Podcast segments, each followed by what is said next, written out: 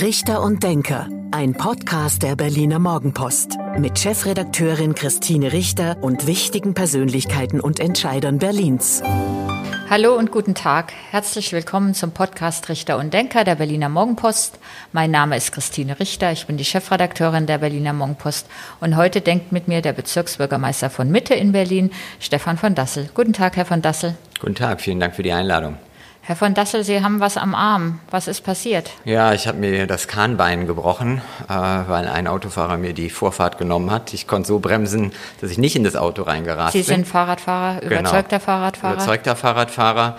Bin dann über die Lenkstange abgestiegen, wie man so schön sagt. Das war das erste Mal, wo ich keinen Fahrradhelm auf hatte, oh. weil es eigentlich nur Fahrradwege gab auf Rügen.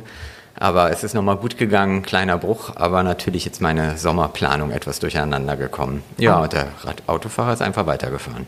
Immer den Helm aufziehen, weil selbst wenn man auch ohne Fremdeinwirkung vom Fahrrad fällt, kann man schlimm auf den Kopf fallen. Das hätte ich mir nicht verziehen, immer den Helm aufzuhaben und dann habe ich einmal einen Unfall und das ohne Helm. Insofern immer den Helm aufziehen. Aber dann Glück gehabt. Wie lange ist das her? Wann ist das passiert? Zweieinhalb Wochen und ich habe noch mindestens drei Wochen Gips. Gute Besserung an Dankeschön. dieser Stelle. Das wünschen bestimmt auch unsere Zuhörerinnen und Zuhörer. Herr von Dassel, Sie sind wieder Bezirksbürgermeister geworden nach den letzten Wahlen. Ähm, was haben Sie sich vorgenommen? Was ist Ihr größtes Projekt für den Bezirk Mitte? Ja, vorgenommen haben wir uns natürlich ganz viel. Die Modernisierung der Verwaltung, ähm, auch noch mehr Diversität in die Verwaltung zu bekommen. Das äh, denkt man ist selbstverständlich in einem Bezirk äh, wie Berlin Mitte. Aber wir hatten vor kurzem eine Umfrage und haben auch bei unseren Beschäftigten nachgefragt, ähm, wie hoch ist denn beispielsweise der Anteil von Menschen mit Migrationsgeschichte. Es haben sich immerhin 700 Menschen beworben kam raus äh, knapp 20 Prozent. Das ist sicherlich nicht schlecht, aber spiegelt noch nicht den Bezirk so wider, wie wir wollen und schafft vor allem, und daran arbeiten wir, auch nicht die positiven Vorbilder, die dann wiederum andere Menschen den, den, den Glauben haben lassen, dass äh, sie in unserer Verwaltung gut aufgehoben sind, auch wenn sie eine andere Geschichte haben als die des normalen deutschen Verwaltungsbeamten. Das ist uns ganz wichtig. Ähm, das Thema Wohnungsbau ist äh, natürlich ganz, ganz wichtig. Da komme ich ja von dem Bereich der Zweckentfremdung, Schrägstrich Ferienwohnung her da ist für uns einfach das größte Potenzial. Also alle Ferienwohnungen, die wir in Mitte weil, haben, wenn Weil wir über Mitte reden, also ein Innenstadtbezirk, wo viele junge Menschen oder Menschen, die nach Berlin kommen wollen, dann natürlich gerne auch von dort aus ihre Stadt erobern wollen. Richtig. Und wir wissen nicht ganz, das wollen wir auch nochmal untersuchen lassen, wie viele Ferienwohnungen wir wirklich haben. Aber es ist klar, das ist das Neubaupotenzial im preiswerteren Segment von vier, fünf, vielleicht sogar noch mehr Jahren. Und ähm, hier Wohnungen wieder auf den Wohnungsmarkt zu bringen, das wäre eine unglaubliche Entlastung. Ich hätte jetzt gedacht, dass es nach dem Zweckentfremdungsverbot gar nicht mehr so viele Ferienwohnungen gibt, also dass gar nicht mehr so viel möglich ist. Ja, da verhalten sich natürlich viele Konzerne auch nicht so richtig gesetzesform. Airbnb beispielsweise weiß, dass es eigentlich keine Ferienwohnungsangebote veröffentlichen kann ohne Registriernummer, tun sie aber doch. Und wenn dann dagegen geklagt wird, dann wird immer auf den Gerichtsort Irland verwiesen. Also sehr, sehr, sehr schwierig dann eben auch ähm, zu sanktionieren. Aber Sie verfolgen das mit ähm, Personal aus dem Bezirksamt Richtig. oder Sie kontrollieren vielmehr die Angebote, die online angeboten werden? Ja, das, auch das ist nicht ganz so einfach, äh, weil wir dürfen ins Internet gucken, aber wir dürfen uns beispielsweise nicht als vermeintliche Buchende ausgeben, um mal zu gucken, ähm, wie verhält sich denn der Anbieter. Das Entscheidende ist aber, dass bei uns noch über 1200 Wohnungen auf Halde liegen, ähm, die gegen unsere Entscheidung geklagt hatten, dass es eben nur äh, drei Jahre eine Übergangsfrist gibt. Da gab es ja jetzt eine Klarstellung vom Bundesverfassungsgericht, die gesagt hat, nee, also drei Jahre ist schon in Ordnung. Das Oberverwaltungsgericht sagt, dass das alles nicht verfassungskonform sei. Das ist nicht gut begründet. Und wir hoffen jetzt, dass wir da schnell eine Klarstellung haben. Und dann haben wir nämlich 1200 Wohnungen, die ja explizit gesagt haben, sie sind Ferienwohnungen, mhm. denen wir jetzt sagen könnten, vielen Dank, das Bundesverfassungsgericht hat entschieden. Und jetzt werden eure Wohnungen wieder ganz normale Mietwohnungen. Und 1200 das Wohnungen. Das wäre schon eine ganze Menge. Das ist eine ganze Menge. Äh, sie können sich vorstellen, dass die natürlich gut liegen, nicht schlecht ausgestattet sind, weil wären, sonst wären sie nicht als Ferienwohnung attraktiv. Stichwort Personal, die das kontrollieren wollen. Ähm, das ist ja ein großes Problem in allen Bezirken, aber auch in Mitte, dass sie zu wenig Personal haben oder zu wenig Personal finden. Wie sieht's aus? Ein Riesenproblem. Wir bekommen ja neue Stellen vom Senat. Ähm, wir besetzen die auch. Ähm, aber im letzten Jahr haben wir trotz der Pandemie fast 500 Menschen neu eingestellt. Bei 3300 Angestellten ist es ein Riesenumlauf. Und man könnte meinen, jetzt sind wir überall super ausgestattet, aber wir haben 470 verloren. Also selbst der Personalaufbau für die äh, zusätzlichen Aufgaben äh, gelingt nur sehr mühsam. Ähm, wir haben eine irre große Fluktuation, uns gehen Wissensträger verloren und viele betrachten eben die Bezirksverwaltung nur noch so als Durchgangsstation, als Einstiegsamt, um dann in Landes- oder Bundesverwaltung zu gehen. Ähm, und deswegen wissen also wir die wechseln, bleiben in Berlin, wechseln aber auf, ähm, auf die Landesebene oder in die Bundesbehörden, wie Sie sagten, kriegen da auch wahrscheinlich ein bisschen mehr Geld und haben nicht mehr, das merkt man dann ja auch, also den, den direkten Druck vom Bürger. Also jemand, der hier einen Spielplatz plant, ähm, der muss sich dann mal auch auf einer Bürger- und Bürgerinnenversammlung schon mal anhören, was das alles für ein Quatsch ist und muss mal alles ganz anders machen. Das hat einen Vorteil, man sieht eine Reaktion auf seine Arbeit. das ist wie im Lokaljournalismus, den wir in der Berliner Morgenpost machen. Das ist, ähm, da ist man direkt dran und wenn man einen Straßennamen falsch schreibt, kriegen wir auch ordentlich Ärger. Wenn man mal den Namen des Bundeskanzlers, na, den schreibt man nicht falsch, aber wenn man da was falsch schreibt, ist man ein bisschen weiter weg. Ja, also dann wissen Sie, wovon ich spreche.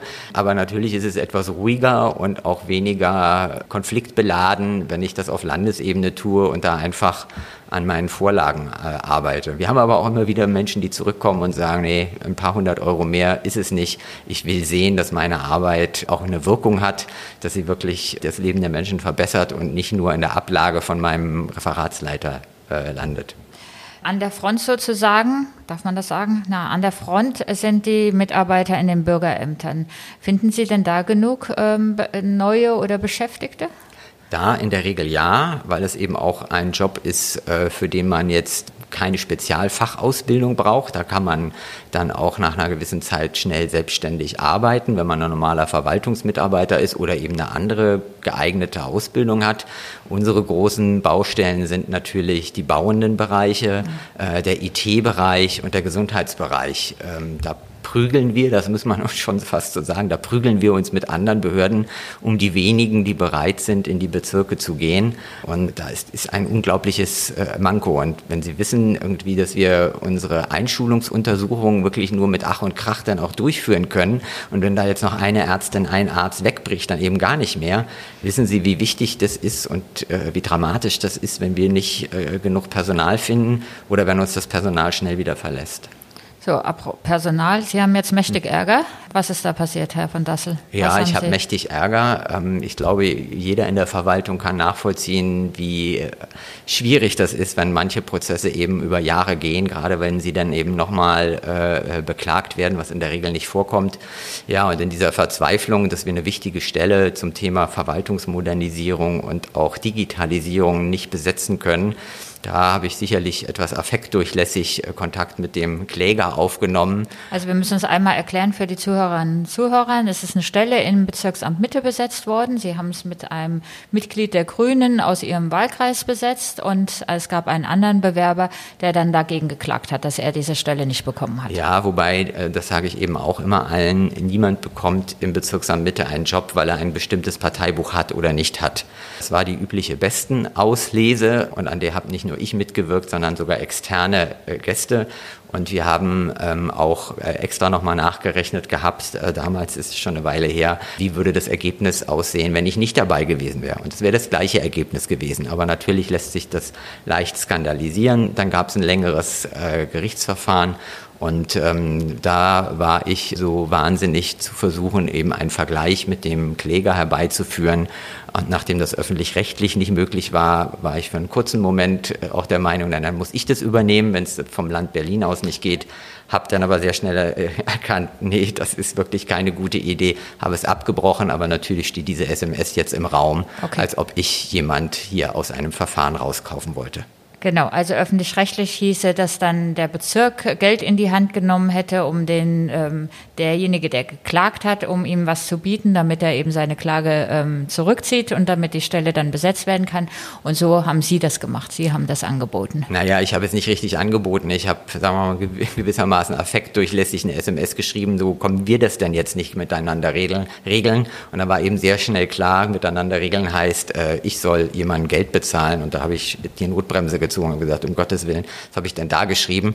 Aber äh, sie ist nun mal im Raum und jetzt muss man das politisch bewerten, ähm, wie das zu werten ist. Sie haben gesagt, Sie haben missgebaut, also Sie, Sie haben einen Fehler gemacht, ähm, ging ja auch um eine Summe, dann wahrscheinlich um so rund 16.000 Euro, wäre ja auch schon eine ganze Menge gewesen, die man dem, dem Unterlegenen dann geboten hätte. So, wie geht's jetzt weiter? Die ja. CDU fordert schon ihren Rücktritt oder sagt zumindest, sie sollen das Amt ruhen lassen, um es zu klären. Ähm, es verlautet aus der Partei, dass ähm, sie vorm Rücktritt stehen. Wie geht es jetzt weiter? Ich glaube, da muss man jetzt äh, äh, die, die, Sache doch sehr äh, nüchtern betrachten. Also ein Amt, das Amt ruhen lassen ist im Moment, glaube ich, angesichts der vielen Krisen, die wir zu bearbeiten haben, wirklich schwierig. Wir haben am Mittwoch beispielsweise ein wichtiges Thema, wie geht es weiter mit der Habersatzstraße wo ich sage mal ja auch etwas unkonventionell versucht habe, eben ein leerstehendes Haus für Obdachlose zu sichern, wo wir in guten Gesprächen sind mit dem Eigentümer, dass das vielleicht jetzt auch ähm, über einen längeren Zeitraum weiterhin den obdachlosen Menschen zur Verfügung steht, was aber im Einzelfall unglaublich kompliziert ist, äh, weil, sagen wir mal, Verwaltungssozialrecht die Vita und äh, das Agieren der obdachlosen Menschen und auch äh, das Agieren des Eigentümers, das alles unter einen vernünftigen Hut zu bekommen, fast nicht möglich ist. Und das ist nur ein Beispiel, warum ich sage, irgendwie, äh, nein, ich mache meine Aufgaben klar weiter. Und ähm, die Frage nach dienstrechtlicher Bewertung dieses Falls, da habe ich eben ähm, jetzt vor kurzem im Einvernehmen mit der regierenden Bürgermeisterin gesagt, äh, sie möge bitte prüfen, ob ich hier dienstrechtliche äh, Vergehen begangen habe. Und dann ist es jetzt auch in, auf einer neutralen Ebene, die dann eben sagen kann, ja, das ist eine politische Blödheit gewesen oder das geht dienstrechtlich gar nicht. Und je nach Ergebnis werde ich dann natürlich auch Konsequenzen ziehen, wenn ich jetzt hier beispielsweise schwerer dienstrechtlicher äh, Vergehen angezeigt werde. Konsequenz hieße dann, dass Sie auch Ihr Amt niederlegen. Ja, also das ist natürlich klar, wenn jetzt die äh, oberste Disziplinarbehörde eines des, des, des Landes Berlin sagt, das, was Sie hier machen, äh, geht dienstrechtlich gar nicht, haben Sie gegen viele Dinge verstoßen, dann muss ich natürlich die Konsequenzen ziehen. Ich sehe es im Moment nicht. Ich denke, das ist eine politische Dummheit gewesen, die ich zum Glück noch rechtzeitig erkannt habe. SMS kann man als manche, anders als manche Chat-Nachrichten eben nicht zurückziehen. Und das muss man äh, politisch bewerten. Aber wie gesagt, ich bin kein Dienstrechtsexperte. Das wird dann die Disziplinarkommission der regierenden Bürgermeisterin zu prüfen haben. Und dem Urteil stelle ich mich natürlich auch. Und haben Sie den Rückhalt Ihrer Partei, den der Grünen? Ja, das ist Ansichtssache. Ähm, dass sagen wir mal, Menschen, wenn man so einen blöden Fehler macht, auf so exponierter Position, dass da niemand glücklich ist, am wenigsten die Partei, noch weniger die, derjenige, der ihn dann gemacht hat und auszubaden hat, das ist klar. Aber wir sind da in konstruktiven Diskussionen, wie es weitergeht. Aber wie gesagt, wer Fehler macht, muss dann auch für sie einstehen. Das gilt im Fußball wie in der Politik. Und eine letzte Frage zu diesem Komplex. Gibt es das denn in, im Land Berlin, dass man also Bewerber, die nicht zum Zuge kommen, die dann klagen und damit ja auch die Stellenbesetzung erstmal verhindern, dass man die mit, ähm, mit Geld Lösung findet? Ja, das hat mein Rechtsamt bestritten, haben gesagt, das geht auf keinen Fall. Jetzt habe ich im Zuge dieses Verfahrens gehört, doch, das gibt es schon des Öfteren, wenn eben wichtige Entscheidungen so dauerhaft blockiert sind, dass man sich außergerichtlich mit den Bewerbenden einigt. Habe ich jetzt auf Landesebene äh, gehört von Politikern, Politikerinnen, die das schon gemacht haben. Und wir hatten im anderen Zusammenhang heute hatte ich ein Gespräch äh, mit einem Rechtsanwaltsbüro, was für das Bezirksamt arbeitet. Und da sagt er, er hat auch schon vier Menschen irgendwie äh, fürs Land Berlin entschädigt mhm. dafür, dass sie das Bewerbungs- und Besetzungsverfahren freigeben. Scheint dann eben doch nicht ganz so unüblich zu sein, wie ich das jetzt dann auch ähm, erstmal geschildert bekommen habe. Okay. Sie sind im Amt, ähm, Sie haben sich um viele Probleme im Bezirk zu kümmern. Eines, das uns im Sommer beschäftigt hat, waren die Feiern, die Jugendlichen, die Ausschreitungen in den Parks, zum Beispiel im James Simon Park. Sie haben ein Alkoholverbot ab 22 Uhr erlassen, gilt auch jetzt bis September. Funktioniert's? Ja, Aus unserer Sicht schon. Wenn Sie die, die Schlagzeilen der Wochen davor gesehen haben, dann immer am Montag, was dort los war. Und in der Morgenpost am Sonntag? in der Morgenpost am Sonntag. Das gab es äh, jetzt nicht mehr. Natürlich gibt es gewisse Verdrängungseffekte, äh, die wurden ja auch befürchtet, die sind aber auch aus meiner Sicht nicht so eingetreten. Wir wollen jetzt zum nächsten Wochenende zusammen auch mit der Polizei das auswerten. Wie empfindet sie das? Denn das ist im Prinzip ähm, das äh, ja auf ihrem Rücken ausgetragen getragen, sowohl die Frage, wenn sie eingreifen muss, um äh, dort dann für Ruhe zu sorgen, kein, keine Möglichkeit hatte, bis zu dem Zeitpunkt, wo es dann wirklich Gewaltvorfälle gab. Und wie schätzt sie das jetzt ein und wie schätzt sie ein, ob es Verdrängungs... Ja, die waren ja nicht, die waren ja nicht nur begeistert. Ne? Die haben gesagt, der Bezirk macht es sich so einfach. Wir müssen jetzt das Verbot durchsetzen. Also zu, äh, zu Recht müssen sie es mit der Polizei auswerten. Das ist schon richtig, aber da muss man, glaube ich, schon unterscheiden. Das war die Gewerkschaft der Polizei, ähm, die eh der irrigen Annahme ist, dass wir für die Sicherheit in den Grünanlagen zuständig sind. Für die Sicherheit ist immer ausschließlich äh, die Polizei zuständig, insbesondere nach 22 Uhr. Wir sind ja für die Ordnungswidrigkeiten zuständig. Und ähm, wir hatten auch in den Gesprächen davor ein klares Signal, dass es für die Polizei sehr hilfreich ist, wenn sie vorher intervenieren kann, bevor quasi die Stimmung umschlägt und Flaschen fliegen, indem sie eben äh, zu einer Situation noch Menschen ansprechen kann, wo es eben nicht eskaliert. Aber wir ziehen jetzt demnächst eben Halbzeitbilanz und äh, tun das natürlich, und darum ging es uns ja auch nochmal, wie hat das die Grünanlage verkraftet? Weil wir haben dieses Verbot nach dem Grünanlagengesetz erlassen, ähm, weil die Erholungsfunktion für die Grünanlage gar nicht mehr gewährleistet war, weil da unglaublich viele Flaschen am nächsten Mo Mo Morgen kaputt äh, lagen, weil die Vegetation sich nicht erholen konnte, weil gesperrte Flächen äh, sozusagen die Sperrung aufgehoben worden sind. Und wir müssen jetzt eben auch sagen, trotz der Trockenheit, das macht es nicht leichter, ähm, tut es auch der Grünanlage gut. Und dann darauf basierend müssen wir schauen, ähm, ist es jetzt ein Modell, um wirklich in besonders eskalierenden Situationen auch eingreifen zu können oder funktioniert es eben doch nicht? Was halten Sie von dem Vorschlag, dass man Parks auch umzäunt und dann abends einfach zusperrt? Ja, also wir haben das ja auch in einem Park mal sehr explizit geprüft, weil wir hatten den, wir haben ja auch ähnliche Konflikte, insbesondere dann noch mehr mit Nachbarinnen und Nachbarn, die sagen, sie können keine Nacht schlafen im Volkspark am Weinbergsweg, mhm. haben einmal ausgerechnet, äh, was der Zaun kostet. Gut, wäre eine einmalige Investition, aber natürlich muss man dann eben auch dafür sorgen, ähm, äh, dass der Park dann auch wirklich sich leert. Also es ist ein hoher personeller Aufwand. Man muss äh, agieren, wenn der Park dann irgendwie überklettert wird. Wir wollen da ja auch keinen NATO-Stacheldraht, äh, sondern wir hätten dann einen ganz normalen Zaun. Ähm, und eigentlich muss es doch möglich sein, unsere Grünanlagen dann auch wirklich rund um die Uhr nutzbar zu haben. Ähm, das setzt natürlich voraus, dass alle sich so ein bisschen an die Regeln halten und eine gewisse Rücksichtnahme äh, vorhanden ist, weil wir wollen auch niemand, dass jemand oh, oh, äh, irgendwie riesen Umwege gehen muss und spricht auch nichts dagegen, ähm, um eins nachts äh, seiner Liebsten oder seinem Liebsten noch äh, ähm, Liebesgeständnisse zu machen unter dem Mondschein, aber dann bitte ohne 25 Bluetooth-Lautsprecher, die zusammengeschaltet sind und durch die Gegend wummern.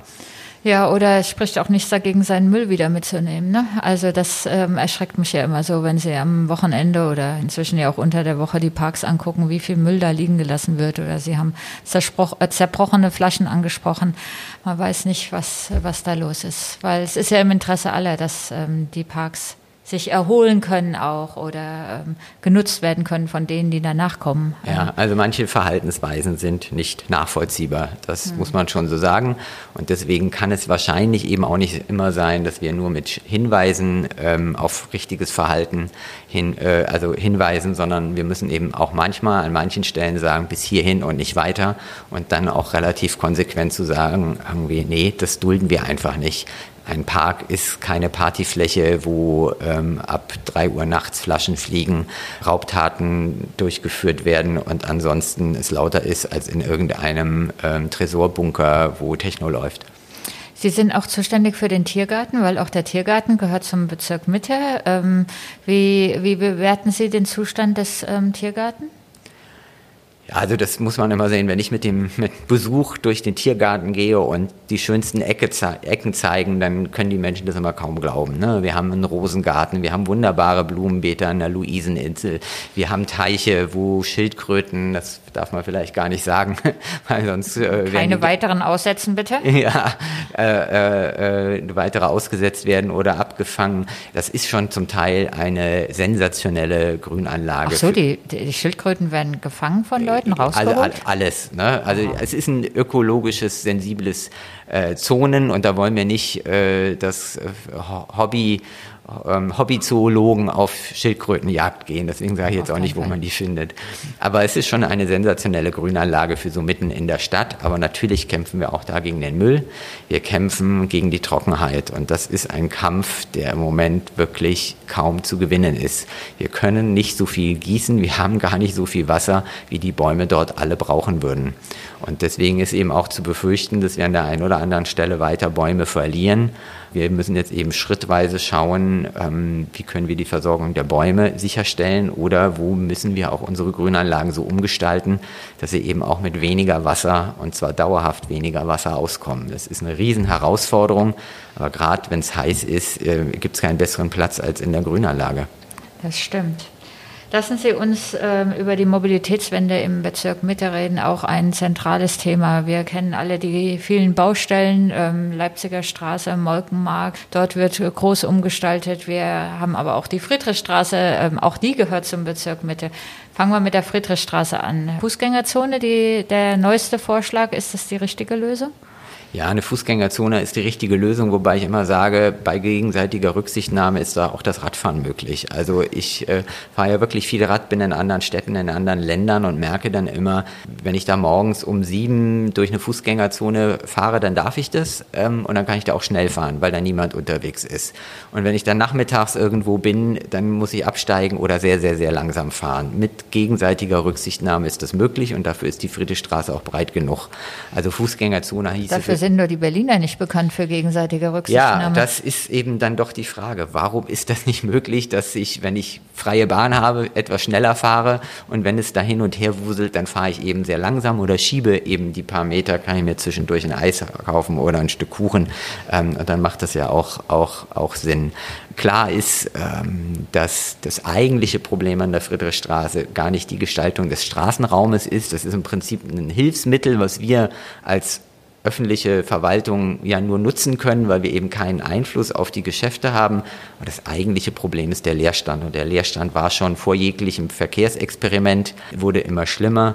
Und wir sind unglaublich bemüht, mit den Eigentümern ins Gespräch zu kommen und zu sagen, so, ähm, wir haben so viel Nachfrage, auch wirklich für Läden in der Friedrichstraße, kleine Modelabels, die fair produzieren, die nachhaltig produzieren, die sich gerne präsentieren möchten, die durchaus auch sehr hochwertige Mode haben. Also sollte man nicht meinen, das ist, also das sind ja keine Second-Hand-Ware die aber dort einfach keinen Fuß in die Tür kriegen, weil es heißt 10 Jahresvertrag 50 Euro der Quadratmeter. Ja, weil die Mieten so hoch sind. Ja, und das Problem, und es ist ein bisschen anders als vielleicht hier am Kudamm, ähm, das sind Investmentgesellschaften, die in Luxemburg irgendwo sitzen. Und wenn sie mit denen kommen, mit nachhaltiger Entwicklung, Experimentierklausel, mal für ein Jahr durch eine öffentliche Bürgschaft vielleicht abgesichert, einen vernünftigen, kostengünstigen Mietvertrag. Und dann wächst die Firma ja vielleicht auch.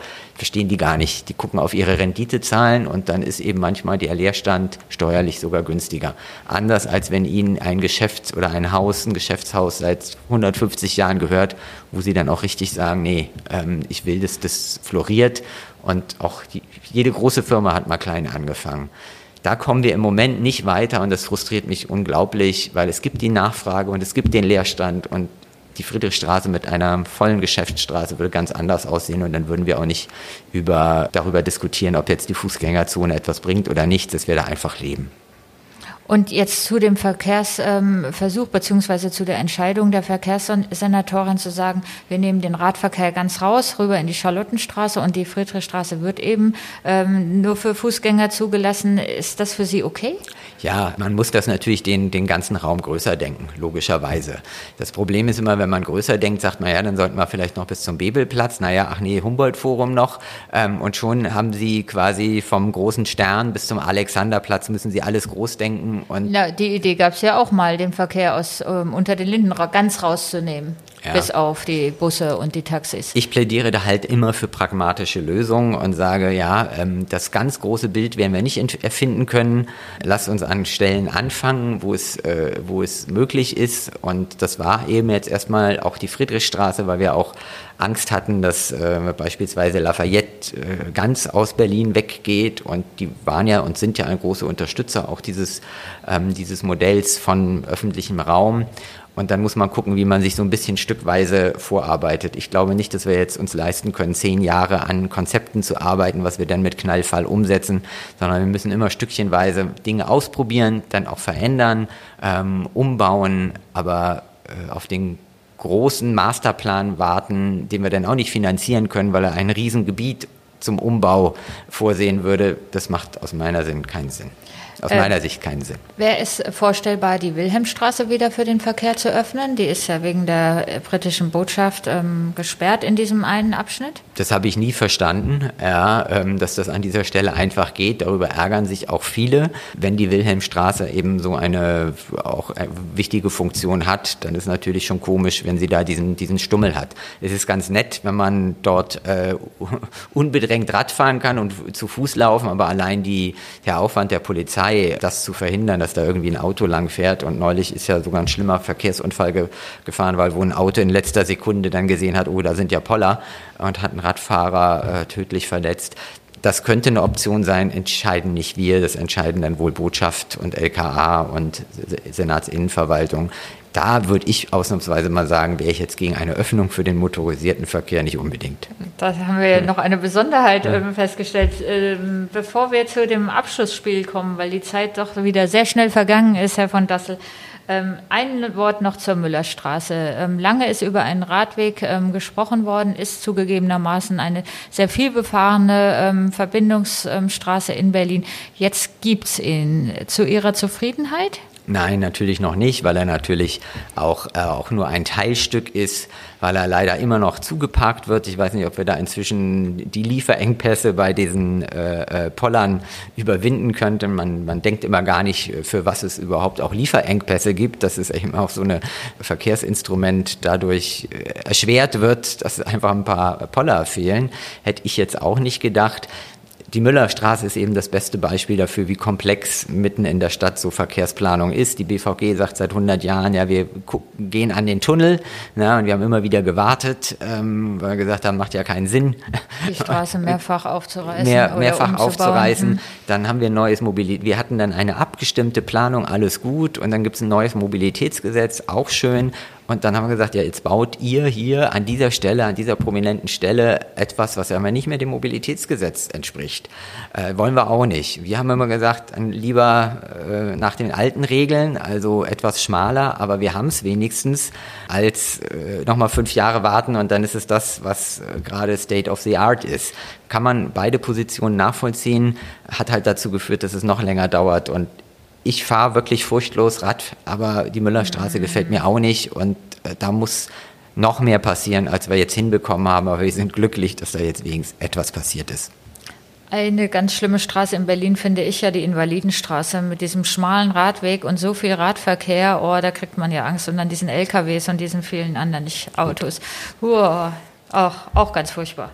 Also nicht das, nicht das Stück, wo jetzt die Poller stehen, sondern ähm, Richtung Hauptbahnhof, also da bei den Ministerien. Ja, da sieht man, sieht man eben, dass die damalige Verkehrsplanung wirklich weit davon entfernt war, alle Verkehrsteilnehmer gleichberechtigt zu sehen und die also, Sicherheit äh, der schwächeren Verkehrsteilnehmenden in den Vordergrund zu rücken. Also allein auch der Radweg auf dem Bürgersteig ist ja ein steter Quell von Gefahr.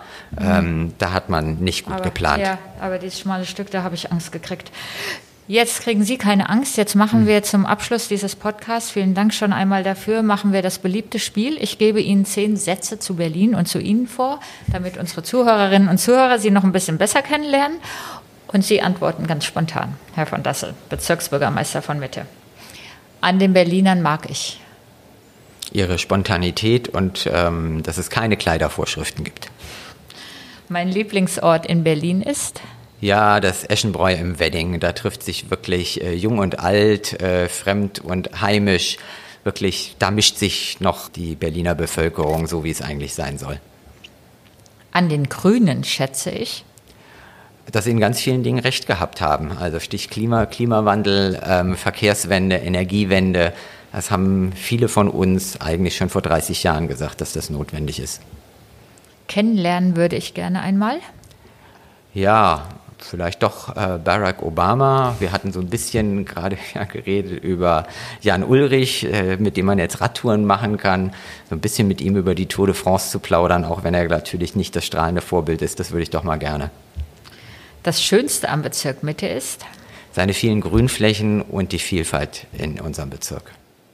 Die aktuellen Krisen, also die Corona-Krise, der Ukraine-Krieg, lehren uns?